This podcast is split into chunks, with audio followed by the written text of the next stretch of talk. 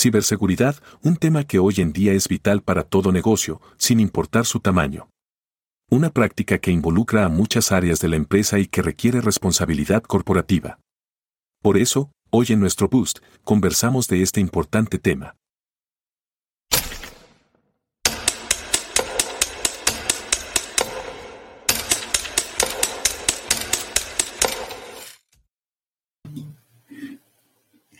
Hola, hola. Buenos días a toda nuestra audiencia. Les saludamos desde Guatemala en esta mañana, ya con nuestro cafecito listo. Hola, Pablo, ¿cómo estás? ¿Qué tal, Pati? Gusto saludarte, ¿cómo estás? Y bien, bien, aquí, lista para, para conversar contigo en estos 21 minutos en nuestro boost de gestión. Y a toda nuestra audiencia también les damos la bienvenida en este nuevo boost que tenemos el honor de, de tener a Pablo Barrera con nosotros.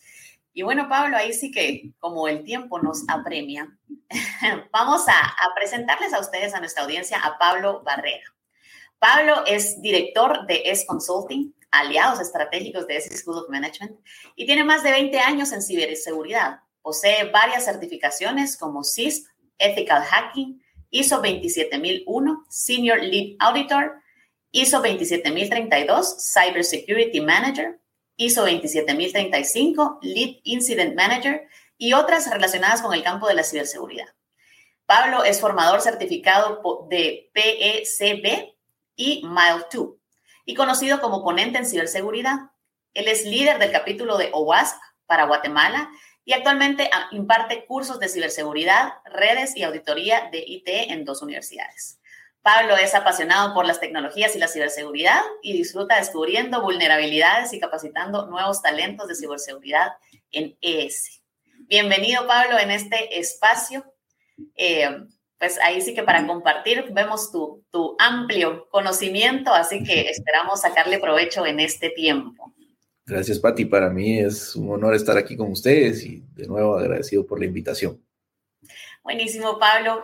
Bueno, ahí sí que adentrándonos en el tema, pues nosotros sabemos que en la actualidad nadie se salva de ser víctima de un ciberataque. Empresas, podemos hablar de gobiernos, eh, hospitales, instituciones financieras, pymes, y nosotros como usuarios finales también estamos expuestos a estas amenazas que hay en la red.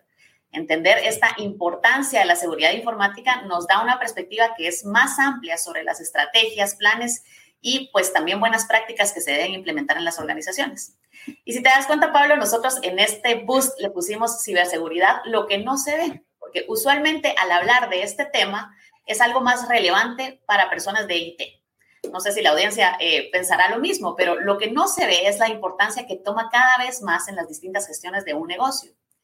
Quisiera arrancar este bus preguntándote por qué es un tópico cada vez más importante, no solo para las personas de IT, sino para las distintas gestiones de un negocio. Por supuesto, mira, es una muy buena pregunta. Primero tenemos que entender que la ciberseguridad se trata de proteger los datos que están en medios digitales, eh, ya sea almacenados o en transporte, ¿verdad? Pero también hay algo, más amplio que es la seguridad de la información. Cuando nosotros hablamos de, de ciberseguridad y por qué se ha vuelto tan importante para las organizaciones es, primero, porque las organizaciones cada vez dependen más de la tecnología. O sea, ya es algo transversal. Antes estaba la organización y estaba el departamento de sistemas y pues el departamento de sistemas se encargaba ahí de sus cosas raras, decían por ahí, y ellos saben lo que hacen y lo que guardan y cómo lo cuidan, ¿verdad? ¿Qué es lo que pasa? Hoy en día pues, existe el teletrabajo, existen muchas otras formas de comunicación, estamos más hiperconectados y todo eso depende de la tecnología. Entonces, para las organizaciones, la tecnología ya se ha vuelto algo transversal. Entonces, eso quiere decir que abarca todos los procesos de la organización. Y por eso es que ahora es más importante la parte de ciberseguridad, porque sin ella podríamos llegar a tener una disrupción de los procesos de la organización. Oh, sí, interesante forma de verlo, ¿verdad, Pablo? Como tú decís, de una forma transversal en donde nos involucra a todos nosotros. Y yo creo que justo con, con, esto podemos tal vez pensar en que se debería de gestionar una cultura, básicamente dentro de las empresas, de ciberseguridad, seguridad, podemos llamarle también de riesgos, de uso, podemos llamarle también de la información. ¿Qué recomiendas? Porque este es un tema tan amplio acerca de esto, de cómo gestionar esta cultura. Sí, totalmente. Mira, la, parte de seguridad de la información y de ciberseguridad ya tiene que ser algo cultural en las organizaciones. Incluso muchas organizaciones que están buscando eh, implementar buenas prácticas de ciberseguridad o de seguridad de la información, algo que hacen es implementar un programa de awareness o de concientización, ¿verdad? Cuando nosotros eh, vemos la educación, vemos, por ejemplo, que un entrenamiento nos da nuevos conocimientos o practicamos conocimientos o aplicamos conocimientos. El awareness o la concientización lo que busca es modificar las actitudes de las personas. ¿Por qué? Porque si yo recibo un correo extraño y sé que le doy clic y se infecta mi computadora, podría llegar a comprometer el resto de la organización. Entonces, parte de lo que se debe hacer es implementar esa cultura de entender qué valor tiene la información que estoy protegiendo o que yo estoy usando en mi día a día y también qué buenas prácticas debo tomar como colaborador de una empresa o miembro de una organización. Sí, totalmente. Y yo creo también, eh, bueno, como tú lo decías, ¿verdad? Justo dando el ejemplo este de si nosotros estamos abriendo algún correo que tal vez no, no nos suena. Hoy en día los dispositivos también podemos hablar de esto. Los dispositivos electrónicos pues forman esta parte vital de nuestras vidas. Y ahí respondemos también por qué nosotros también deberíamos de involucrarnos tal vez en algo que no, no se habla tanto. Y es difícil imaginarnos, como tú lo decís, sin la tecnología pero este constante uso, que igual pues nos mantiene en contacto con diferentes gestiones, no, lo que no se ve tal vez de nuestro lado es que nuestros datos también pueden estar expuestos, ¿verdad? A criminales, quienes cometen estos actos delictivos como robar, no sé, se me ocurre la identidad o fraude que hemos visto con las tarjetas de crédito. Tal vez sería importante eh, mencionarles a nuestra audiencia cuáles son estos ataques que son los más comunes, porque usualmente nosotros dejamos eh, las puertas abiertas. Entonces, ¿Cuáles son los ataques más comunes? Tal vez sería la, primera pregunta que te haría en, este, en esta parte. Con gusto, con gusto. Mira, aquí esto es bien interesante y, es una pregunta que le voy a hacer a la audiencia. Yo sé que quizás no vamos a tener muchas respuestas, pero ¿quiénes de ustedes utilizan la misma password en cada sitio donde están inscritos? Por ejemplo, la misma password en Facebook, en LinkedIn, en Instagram, en su correo, en su cuenta de la computadora. Entonces, eso, eso es algo que la gente no ve. ¿Y qué sucede? Estamos regando nuestra contraseña por muchos lugares donde no sabemos si la están resguardando de una manera adecuada. Hay sitios que han sido vulnerados y se dan noticias, por ejemplo, 6 millones de cuentas robadas, 4 eh, billones de cuentas robadas, 500 eh, mil contraseñas fugadas, datos de tarjeta de pago. Entonces, al final, todo eso se va volviendo data que los cibercriminales pues pueden utilizar en contra de las personas y en contra de las organizaciones. Ahora, hay algo bien interesante. A nivel global, eh, Allianz es una eh, empresa aseguradora de Alemania que es de las más grandes del mundo y saca un barómetro de riesgos. Ese barómetro de riesgos, pues básicamente lo que le dice a uno es qué riesgo nos genera más presión dentro de la empresa. Y el número uno es el riesgo de ciberincidentes. Eso es interesantísimo. ¿Por qué? Porque en el 2021 ese estaba en número 3, en el 2020 también estaba como número 1. ¿Y qué sucede? Los ciberincidentes ahora, como ustedes pueden darse cuenta, provocan otra serie de riesgos, por ejemplo, como disrupción del negocio, como fuga de información, etcétera, etcétera, etcétera. Entonces, los principales ataques que se dan ahora es robo de información o secuestro de información con el famoso ransomware, ¿verdad? Otro ataque que se da mucho y que más que un ataque podría ser un canal para llegar a comprometer otras cosas es el phishing, ¿sí? Eso es, sigue siendo el arma número uno de los, de los criminales. Eh, otro ataque muy conocido es la explotación de vulnerabilidades de sistemas desactualizados. Entonces, todos esos eh, ataques o todas esas formas pueden llegar a causar un ciberincidente, que al final puede causar interrupción de negocio. Exactamente. Y justo aquí, ¿verdad? Como estamos viendo nosotros aquí en pantalla, estamos compartiendo pues estos eh, riesgos, ¿verdad? Y ataques que, suceden en nuestra región. Eh, ¿Cuál es el objetivo de estos criminales? Mira, siempre el objetivo número uno de ellos va a ser eh, hacer, tener algún profito, tener alguna ganancia de los datos que han secuestrado o de los datos que han robado. Ese es el número uno. Hay unos pocos que tal vez lo ven con un, punto de vista un poco más político, otro punto de vista un poco más, tal vez por mostrar que pueden, pero siempre el número uno es eh, el, el objetivo monetario. Wow. Ok, bueno, pues yo creo que esta es información importante para nosotros, no solo como usuarios, sino también como eh, para nosotros en, gestión de negocios, como tú lo mencionabas. Entendiendo estos ciberataques a los que estamos expuestos, eh, podemos prevenirlos y solucionarlos, ¿verdad? Pero quisiera hacerte tal vez estas dos diferencias. ¿Cómo podemos prevenirlos porque viene siendo mejor y pues cómo solucionarlos si ya estamos pues en medio de, de uno de ellos? Sí, mira, lo mejor es prevenir. Ahora, lo interesante en estas fechas o en estos días es que no necesariamente la pregunta es qué pasa si me cae un ataque o qué pasa si me atacan, sino más bien qué voy a hacer cuando eso me pase.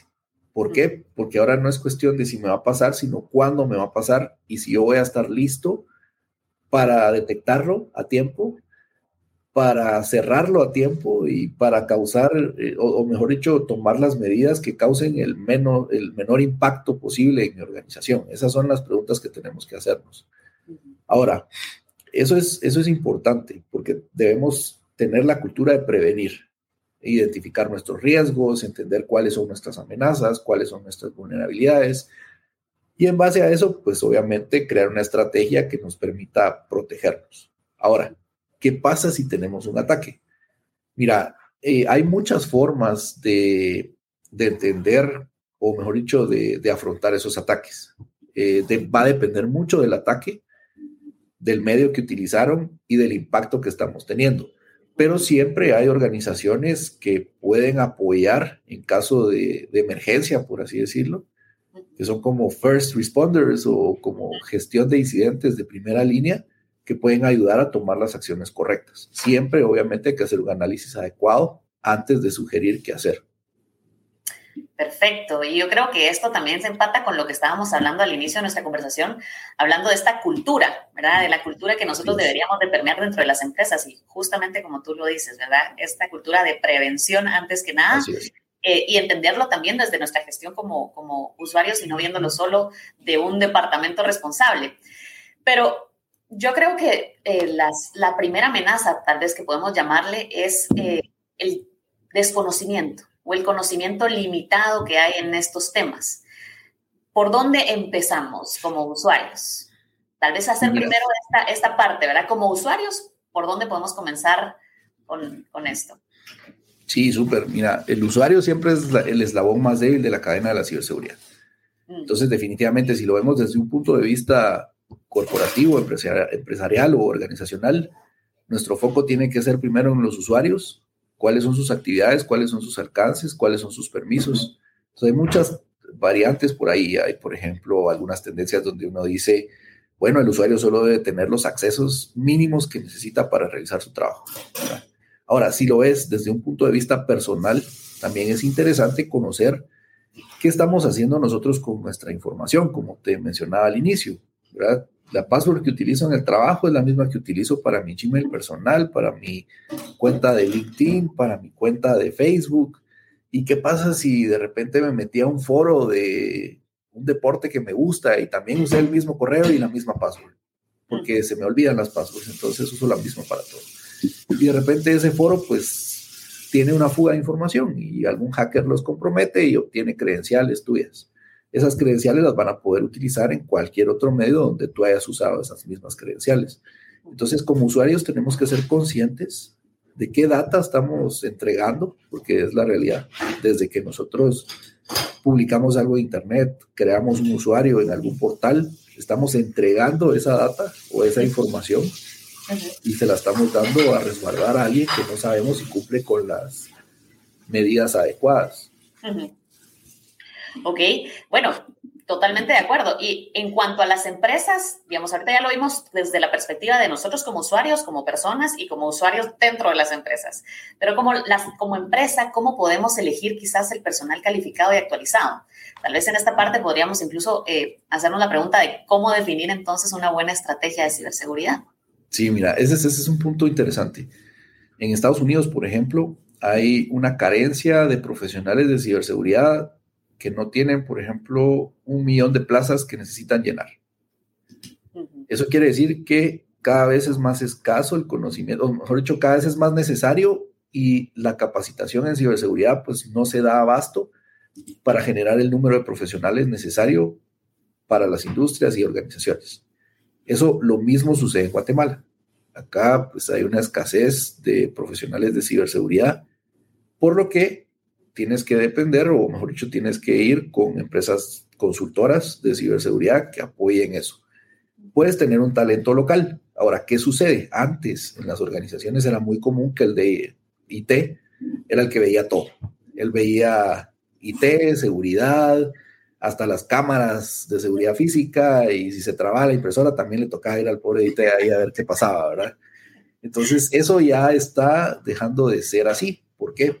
Porque muchas veces el de IT es el custodio de la información y el de seguridad es el que tiene que velar que ese custodio cumpla con las cosas adecuadas. Entonces, el de IT no puede ser juez y parte. Ese es un punto.